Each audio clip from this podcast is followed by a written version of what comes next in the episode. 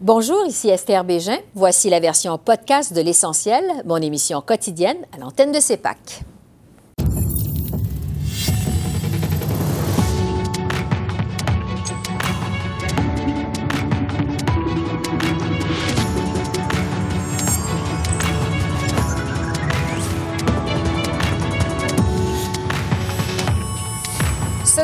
Des doses supplémentaires de vaccins disponibles au Canada d'ici la fin mars grâce à une initiative chapeautée par l'OMS. Anne-Catherine Bajard d'Oxfam Canada nous explique de quoi il s'agit. Encore des tirs groupés aux communes contre le gouvernement Trudeau pour sa gestion de la pandémie. On en débat avec notre panel d'observateurs. Déconfinement partiel de l'économie au Québec, un pari risqué, selon l'épidémiologiste Nima Machouf. Bonsoir, Mesdames, Messieurs. Un peu de renfort à prévoir dans l'approvisionnement en vaccins au pays. Le Canada pourrait recevoir plus d'un million de doses supplémentaires du vaccin d'AstraZeneca d'ici la fin du mois de mars. Vaccin qui pourrait être approuvé par Santé Canada très bientôt. Selon la ministre Anita Annan, cela sera rendu possible grâce à une initiative mondiale appelée COVAX, un système de distribution de vaccins entre pays riches et pays moins riches. Mais l'Organisation mondiale de la santé qui chapeaute COVAX parle plutôt euh, de 300 000 doses de vaccins supplémentaires pour le Canada d'ici la fin mars. Quoi qu'il en soit, qu'est-ce que COVAX? Je retrouve Anne-Catherine Bajard, qui est gestionnaire des politiques à Oxfam Canada. Bonjour, Madame Bajard. Oui, bonjour, un plaisir de vous rencontrer. Un plaisir également. C'est la première fois qu'on entend parler euh, de COVAX, nous, depuis le début de la pandémie. Euh, d'abord, qu'est-ce que c'est que COVAX? Expliquez-nous comment le système fonctionne. COVAX est un mécanisme qui sert à gérer des stratégies globales pour euh, des vaccins. C'est pas nécessairement seulement pour COVID. Donc, ça existait depuis avant. Si on n'en a pas entendu parler avant, c'est que souvent c'est pour des maladies que nous n'avons pas au Canada. Donc le malaria ou paludisme, euh, l'Ebola, des choses comme ça ont eu besoin de mécanismes de gestion de la distribution, de la fourniture et distribution de vaccins. Uh-huh. Et donc COVAX existe depuis avant. Maintenant, ça vient sur notre horizon à nous, les Canadiens, parce qu'évidemment, le COVID est chez nous et euh, parce qu'on a un rôle dans le monde entier, nous aussi, à contribuer à aider à arrêter la pandémie en contribuant à COVAX. Mais à la base, est-ce que c'est fait pour aider des pays euh, défavorisés ou des pays riches dans l'obtention des vaccins? C'est fait pour assurer une distribution équitable euh, entre tous les pays. Donc, ça n'exclut pas nécessairement les pays riches, c'est juste que nous, d'habitude, on, on a les moyens, on a la possibilité. Donc, le plus souvent, ça va à des pays en voie de développement qui ont plus besoin, qui ont moins de facilité d'accès aux vaccins. Est-ce qu'on doit s'étonner que le Canada bénéficie de ce système-là euh, aujourd'hui? Ben, quand j'ai lu ça au début dans la presse, la façon dont je l'ai lu, oui, ça m'a un peu étonné. C'était quoi? Nous, on reçoit. Mais en fait, c'est la logique. On a tous mis, plusieurs pays euh, qui ont les moyens ont mis des fonds, ont mis la possibilité d'achat de vaccins. Et ensuite, il y a une distribution équitable qui est faite relativement euh, ben, en proportion à notre population et de façon équitable entre tous les pays qui ont soit contribué, soit euh, établi leur propre demande de vaccins. Donc, on est d'une certaine façon, on fait partie d'une stratégie globale pour une distribution équitable. Et c'est logique qu'on reçoive une partie de ça. Oui, parce qu'on dit que le Canada est le seul pays du G7 qui va en bénéficier. Est-ce que c'est le cas? Oui. Mhm. Ça, j'en suis pas sûre. J'ai pas encore vu ce détail-là dans la liste, mais j'ai vu que le Canada, effectivement, a contribué suffisamment pour pouvoir contribuer aux pays en voie de développement et en même temps avoir un petit pourcentage qui correspond à notre population euh, pour cette année. Ben, dans ce cas-ci, maintenant, pardon, je regardais mon document, mais euh, le document de COVAX, mais c'est euh, pour le premier quart de l'année. Ouais. Est-ce qu'on doit en comprendre que euh, l'approvisionnement en vaccins va à ce point mal au Canada, qu'on est relégué au même rang que les pays où euh, ça va vraiment pas bien, qui sont plus défavorisés? Euh, est-ce que c'est une bonne interprétation? Non, et d'ailleurs, c'est une excellente question, justement parce qu'on peut démentir ça, mm-hmm. parce que ce n'est absolument pas parce qu'on est dernier sur la liste ou qu'on a des besoins, c'est parce qu'on est en avance sur notre capacité de de contribuer à une stratégie globale. Mhm. Euh, si on ne fait que se protéger nous-mêmes et pas essayer d'appuyer le reste du monde, on ne peut pas arrêter un virus. Un virus, c'est pas une question euh, d'un pays à la fois. Il est partout dans le monde. Donc le Canada, en fait, on a une stratégie qui est locale dans le pays mhm. et en même temps, on a eu cette possibilité. On est vraiment euh, chanceux et en même temps, on est bien. on nous remercie de ça, de contribuer à une stratégie globale. C'est aucunement parce qu'on est tombé dans les rangs de distribution ou d'accès aux vaccins. Ouais, et il faut mentionner que le Canada a contribué financièrement à COVAX à hauteur de 440 millions, euh, pas plus tard qu'au mois de septembre euh, dernier. Euh, ça veut dire que le Canada, Mme Bajard, va recevoir euh, des vaccins supplémentaires grâce au système de COVAX d'ici la fin du mois de mars, selon ce qu'on apprend aujourd'hui. Euh, Ottawa dit que ce sera plus d'un million de doses, alors que l'OMS, qui chapeaute COVAX, parle plutôt euh, de près de 300 000. quoi qu'il en soit, parce que bon, il y a des chiffres qui vont rester à être confirmés. Est-ce que le Canada va, à cause de ça, en quelque sorte enlever des vaccins qui étaient destinés à des pays moins favorisés? Non, je pense que c'est plutôt une stratégie de démontrer une. Euh, c'est une façon de démontrer ce qu'est l'équité. Mhm. Dire vous avez telle population, nous avons telle population, euh, voilà comment on va distribuer ce qui est disponible. On a encore la possibilité de contribuer plus au-delà de là. Mais au moins pour la base du système, les gens qui sont dans le système, vous aurez tel pourcentage par rapport à votre population, ça fait une distribution équitable.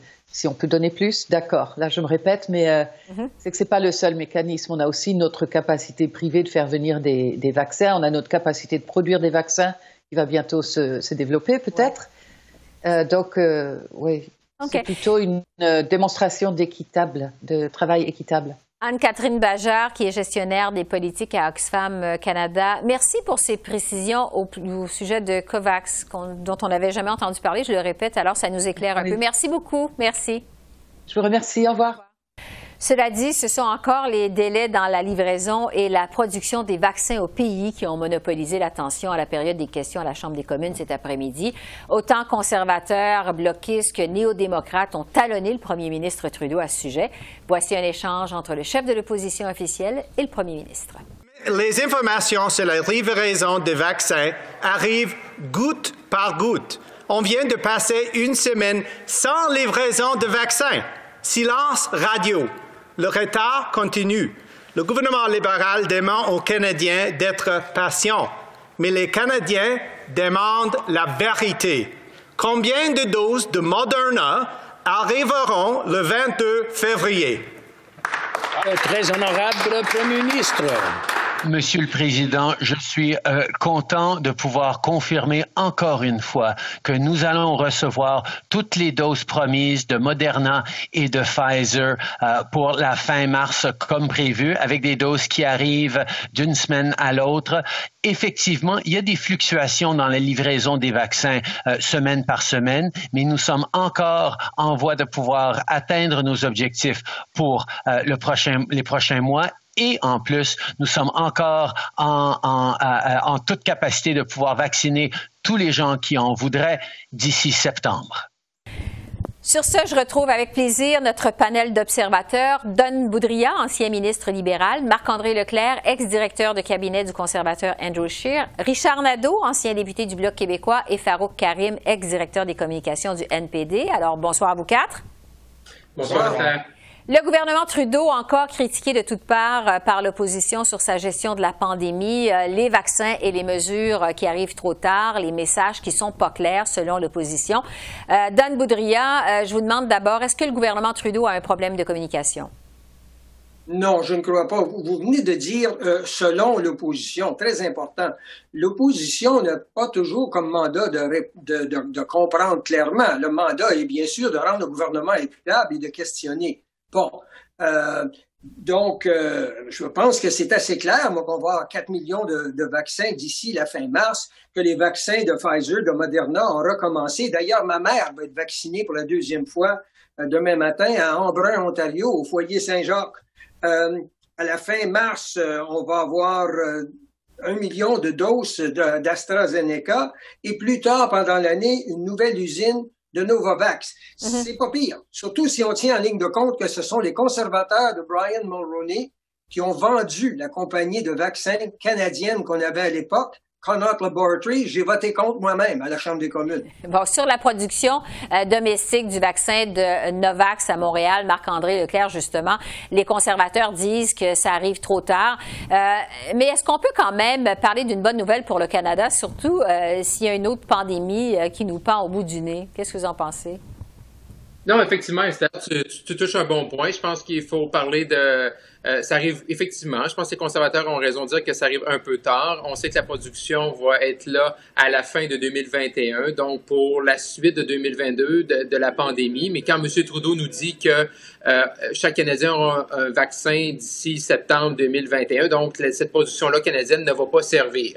Euh, donc, s'il aurait été intéressant peut-être d'avoir cette annonce-là un peu plus tôt dans la pandémie pour être certain d'aider présentement lorsqu'on en a besoin. Moi, j'ai hâte de voir les chiffres euh, du nombre de vaccins euh, total qu'on va avoir reçu au Canada, parce que ce qu'on apprenait dans les dernières heures via la CBC, euh, CBC, c'est que euh, Moderna a annoncé qu'il allait avoir des ralentissements dans la première cette semaine, mais également dans la semaine du 22 février. Mm-hmm. Donc, on verra les chiffres que M. Trudeau avance. On va voir à la fin mars si tout ça va se réaliser. Oui, parce que M. Trudeau continue de dire que malgré tout ça, euh, les chiffres promis, les vaccins promis d'ici la fin mars vont être euh, au Canada. Richard Nadeau, euh, toujours sur cette annonce de production locale du vaccin de Novavax, le Bloc québécois trouve aussi que ça arrive trop tard, à 11 mois de la pandémie. on... Il n'est jamais trop tard pour bien faire, mais il y a une chose qui est certaine, c'est que ce ne sont pas des, des, des vaccins qu'on va utiliser en 2021. Mm-hmm. Faut-il construire le, lieu, l'usine comme telle, et puis euh, s'assurer que euh, lorsque ces vaccins-là seront euh, disponibles, les utiliser? Mais là, on parle de 2022. Chose certaine, c'est qu'il y a un ralentissement chez Moderna il, y a eu un peu de traînage de pied, mais est-ce que c'est la faute nécessairement juste du Canada? Pas nécessairement. Il faut dire que l'Union européenne, les États-Unis euh, veulent vacciner chez eux d'abord. Les usines sont chez eux. Euh, il y a cette euh, inquiétude-là qui est réelle et que le gouvernement canadien ne pourra pas nécessairement avoir le gros bout du bâton à cet effet-là. Il faut être honnête avec les, les, citoyennes et les citoyens et leur dire que ça va pas aussi vite qu'on le voudrait bien Maintenant, euh, il faut pas non plus mettre des lunettes roses et juste tout simplement dire tout va bien, Madame la Marquise. Là. Euh, il y a du retard et euh, il faut en prendre note et en être très conscient. Farouk, le NPD trouve aussi que les vaccins arrivent pas assez vite au Canada. Richard, qui dit que pas nécessairement de la faute du Canada. Qu'est-ce que le gouvernement Trudeau, justement, pourrait faire de plus à ce stade-ci? Je crois que le gouvernement Trudeau est un peu pris avec son plan. Je crois que ce n'est pas un problème de communication. Le gouvernement Trudeau a fait le choix que pour l'acquisition de vaccins, on va se fier, on va commander des vaccins, on va se fier à des tiers parties qui vont bien vouloir respecter euh, leur part du contrat pour avoir nos vaccins.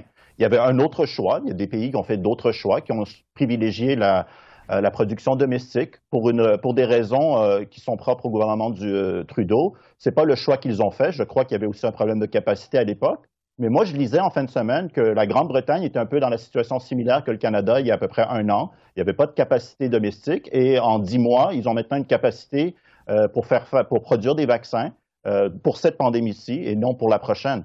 Donc, le gouvernement maintenant fait juste gérer les attentes et fait des annonces, par exemple celle de hier sur la production domestique dans une autre pandémie, sachant très bien que, bon, c'est très bien, mais c'est pour la prochaine, mais ça sent très bien que en envoyant ce message-là qu'on va faire de la production domestique, peut-être que les gens vont comprendre que c'est pour cette fois-ci.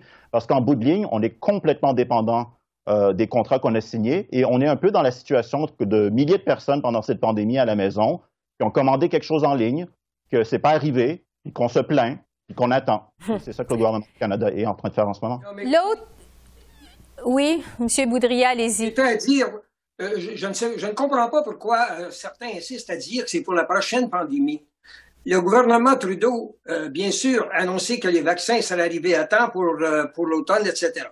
Mais à partir de ce moment-là, la même pandémie, est-ce qu'on aura besoin dans un an, euh, par exemple, un vaccin supplémentaire pour ajouter à ce qu'on a eu? Est-ce qu'on a besoin d'autres doses pour les nouvelles variantes? Est-ce qu'on a besoin pour les nouveaux Canadiens qui vont entrer au pays? Et pour ceux et celles, bien sûr, qui auront choisi pour toutes sortes de raisons que je mm-hmm. comprends souvent mal, de ne pas se faire vacciner en même temps que les autres. Euh, Alors, on a tout cela à faire aussi et de prétendre que le, la nouvelle usine est seulement pour la prochaine pandémie, mais c'est pas juste.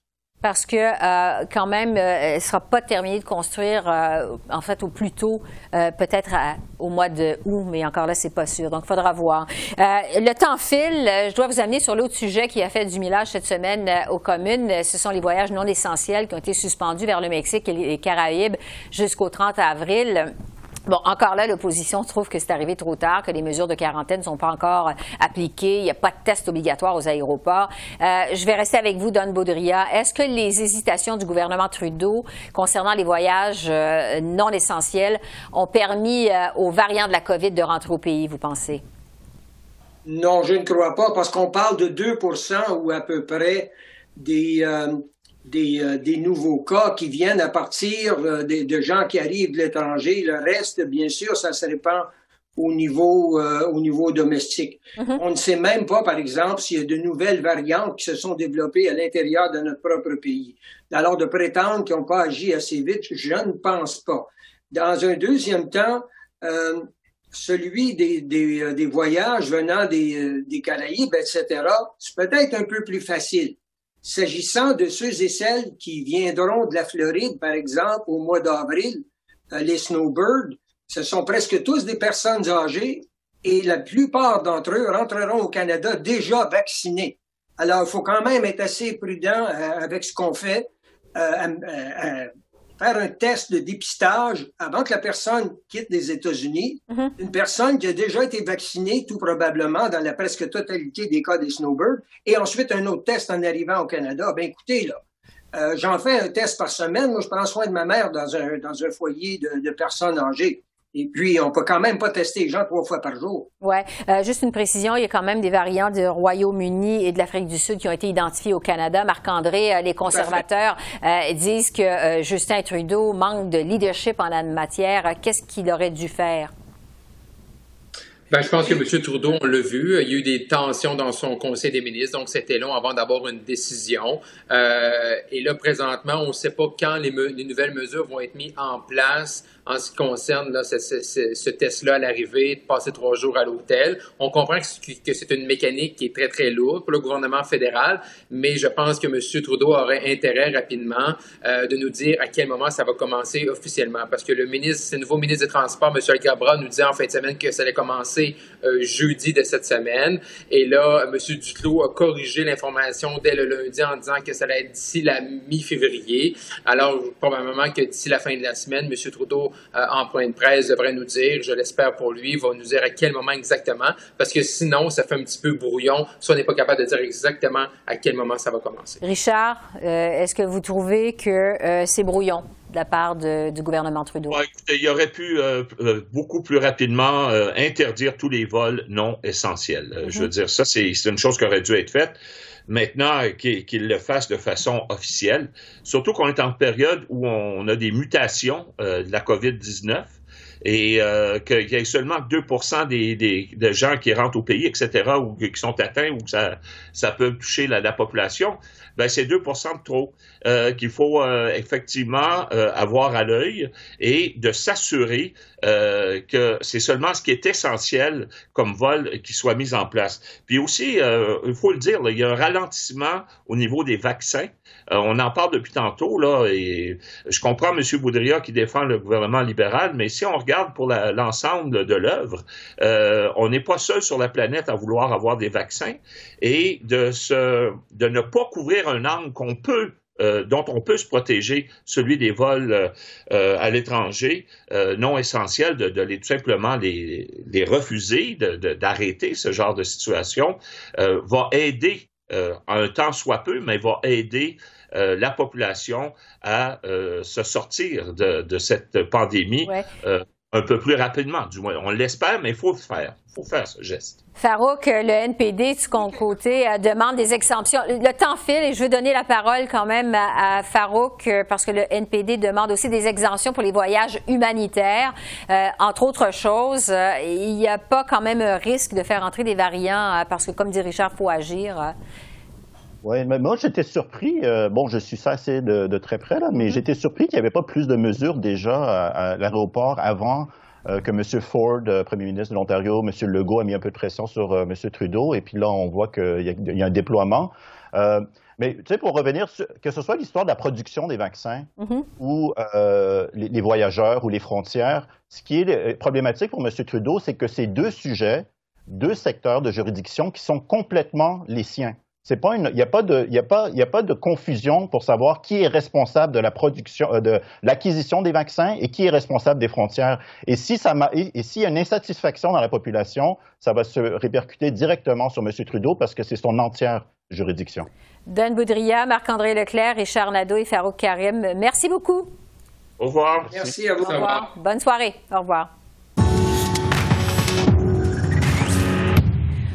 Un saut du côté de Québec où le déconfinement partiel de l'économie qui entrera en vigueur à compter de lundi suscite des questions. Le gouvernement Legault a annoncé hier que les commerces non essentiels et même les musées seront autorisés à rouvrir leurs portes pratiquement partout dans la province dès le 8 février. Dans six régions éloignées, les restaurants, les gyms et les cinémas pourront aussi reprendre leurs activités. Le couvre-feu, euh, en revanche, est maintenu euh, sur tout le territoire, mais repoussé de 20 heures à 21h30 dans les régions qui sont moins touchées par la pandémie. Je retrouve la docteure Nima Machouf, qui est épidémiologiste et professeure à l'Université de Montréal. Bonjour, docteur Machouf. Bonjour, Madame Deschamps. Ce déconfinement partiel de l'économie au Québec, je vous demanderais d'abord, est-ce que ça arrive trop tôt? Pour les régions, c'est adéquat. Mais pour Montréal et les environs, si jamais ils décident de déconfiner, ça serait trop rapidement et euh, ça serait pas une bonne idée, à mon avis. Ben, vous dites si jamais ils décident de déconfiner parce que la décision est prise, en fait, on va euh, rouvrir les commerces non essentiels, euh, les boutiques, les centres commerciaux, les salons de coiffure et même les musées. Bon, vous dites que c'est pas vraiment une bonne idée. Est-ce que c'est la recette pour faire repartir à la hausse les cas d'infection? Est-ce que c'est c'est ce que vous êtes en train de nous dire? C'est qu'en fait, ces éléments-là, les commerces et même les musées, c'est pas nécessairement des zones où les gens s'infectent. Euh, moi, je fais référence plutôt aux universités et aux cégeps qui disent qu'ils vont ouvrir. Alors, si jamais ils décident de le faire dans la grande région de Montréal, ce n'est pas le moment du tout. On fait face à un nouveau variant qui se, qui se propage plus facilement, plus rapidement. On, on, fait, on a encore tout notre secteur hospitalier qui est débordé et c'est vrai qu'il y a une baisse des cas qu'on voit dans la grande région de Montréal. Mais on est à peu près au même niveau que notre pic lors de la première vague. Alors, c'est pas le temps de relâcher dans le Grand Montréal. Parce que ce déconfinement euh, au Québec et notamment dans le Grand euh, Montréal survient alors que la docteure Theresa Tam, qui est directrice de la santé publique au Canada, dit justement que c'est pas le temps de baisser la garde. Elle dit qu'on traverse actuellement une période très délicate, alors qu'il y a de plus en plus de cas de variants du virus de la COVID qui se propagent euh, au pays. Est-ce que c'est une question de temps, selon vous, avant que ces variants se multiplient, se multiplient également au Québec? Oui, et probablement que le variant, ces variants-là, autant on, a répertorié le variant britannique, mais probablement que les autres variants aussi sont déjà en circulation. C'est juste que on ne teste pas assez de, de, on ne teste pas assez, on ne fait pas assez de tests de génotypage pour pouvoir les comptabiliser. Mais probablement ils sont déjà en circulation euh, au Québec.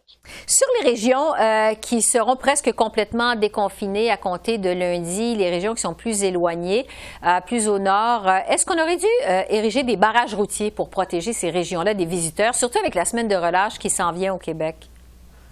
Moi, je suis plutôt pour les barrages routiers parce que si les régions ils sont, ils ont un taux d'infection qui est très faible, et euh, le virus n'est pas trop en circulation, ils peuvent se permettre d'avoir un espace euh, de relax, un, espace de relâchement des mesures euh, sanitaires, mais c'est pas du tout le temps de se promener d'une zone rouge vers ces zones-là qui sont en contrôle de leur situation. Nous, à Montréal, pour l'instant, dans le Grand Montréal, on ne contrôle pas, on ne maîtrise pas encore l'infection et il y en a trop en circulation, donc ce n'est vraiment pas le temps d'aller se promener là où euh, le virus est moins en circulation et euh, les, zones qui ne sont pas rouges, c'est vraiment pas le temps d'aller se promener. Alors, le barrage routier peut être une mesure pour dissuader les gens, mais il faut vraiment aussi que le message soit là.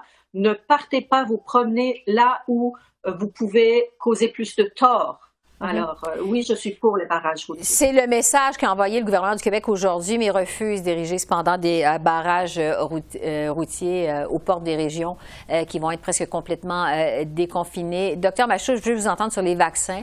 Alors qu'on attend toujours des vaccins de Pfizer et de Moderna, qu'il y a des retards dans les livraisons de vaccins au pays, on le sait, et que ça retarde la vaccination dans les provinces. Est-ce qu'Ottawa, selon vous, aurait pu mieux gérer ses approvisionnements en vaccins? À la lumière de ce qu'on voit présentement?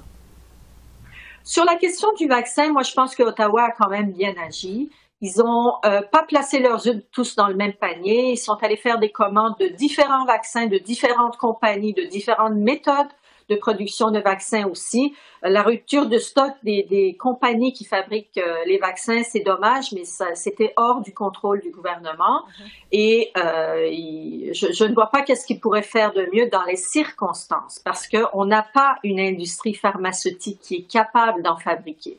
Et l'annonce qui vient de faire, que M. Trudeau vient de faire hier pour financer une industrie qui sera en mesure de produire euh, des vaccins. Mhm. C'est ça. Pas nécessairement le vaccin contre la COVID, mais tout, c'est l'industrie euh, de fabrication de vaccins. C'est une très bonne nouvelle, mais c'est pas pour. Euh, c'est pour la, prochaine. C'est pour la prochaine pour pandémie. Bon, c'est, un investissement qu'on aurait dû faire il y a longtemps. Mhm. Parce qu'on a un secteur pharmaceutique qui est très développé, mais pourquoi on ne fait pas de production ici sur place? Ça, c'est la question. Il n'y a pratiquement pas eu de vaccination cette semaine euh, au Québec et dans d'autres provinces qui ont épuisé déjà leur réserve de vaccins. En dépit de ça, le premier ministre Trudeau maintient qu'une majorité de Canadiens seront vaccinés au mois de septembre. Est-ce que ça vous semble réaliste à ce stade-ci? Si les stocks arrivent à temps, hmm, on peut peut-être euh, on peut peut-être s'attendre à ce que ça arrive, mais il va falloir doubler d'ardeur parce que euh, les, projections du gouvernement étaient faites en fonction d'une réception régulière de, marchandises qui n'est pas au rendez-vous. Oui, parce qu'on attend toujours 6 millions de doses d'ici la fin du mois de mars, peut-être un peu plus, on verra. Docteur Nima Machouf, euh, épidémiologiste, je vous remercie beaucoup. Merci. Merci à vous. Un mot en terminant pour vous dire qu'Ottawa a finalement inscrit 13 nouveaux groupes sur sa liste des organisations terroristes, dont les Proud Boys et des membres de l'État islamique. Les députés de la Chambre des communes avaient déjà voté à l'unanimité pour appeler le gouvernement à le faire après qu'un membre des Proud Boys ait été arrêté pour avoir pris part à l'assaut contre le Capitole à Washington le 6 janvier. Les banques canadiennes pourront désormais geler les avoirs de ces groupes et la police pourra déposer des accusations contre quiconque les soutient financièrement. On écoute le député libéral Joël Ladban. À plusieurs reprises, on a constaté les conséquences tragiques de ce type d'extrémisme en sol canadien. Il suffit de penser que vendredi dernier, le 29 janvier, on soulignait le quatrième anniversaire de l'attentat à la Grande Mosquée de Québec, une tragédie qui a fait six morts de la communauté musulmane et 19 autres blessés. Il serait aussi naïf de croire que le Canada est à l'abri de ce qu'on a vu se produire dernièrement euh, à Washington le 6 janvier dernier quelle que soit la menace ou la motivation idéologique des groupes extrémistes violents. Ils sont tous haineux, ils sont tous intolérants et ils sont tous dangereux. De fait, on sait qu'ils cherchent souvent à recruter des personnes qui ont une expérience militaire de sorte à tirer parti de leur entraînement. La lutte contre ces groupes est et doit être une priorité. Alors voilà, c'est comme ça qu'on a vu l'essentiel de l'actualité de ce mercredi 3 février sur la colline parlementaire à Ottawa. Esther Bégin qui vous remercie d'être à l'antenne de CEPAC, la chaîne d'affaires publiques par cadre. Je vous souhaite une excellente fin de soirée et je vous dis à demain et surtout, prenez bien soin de vous. Au revoir.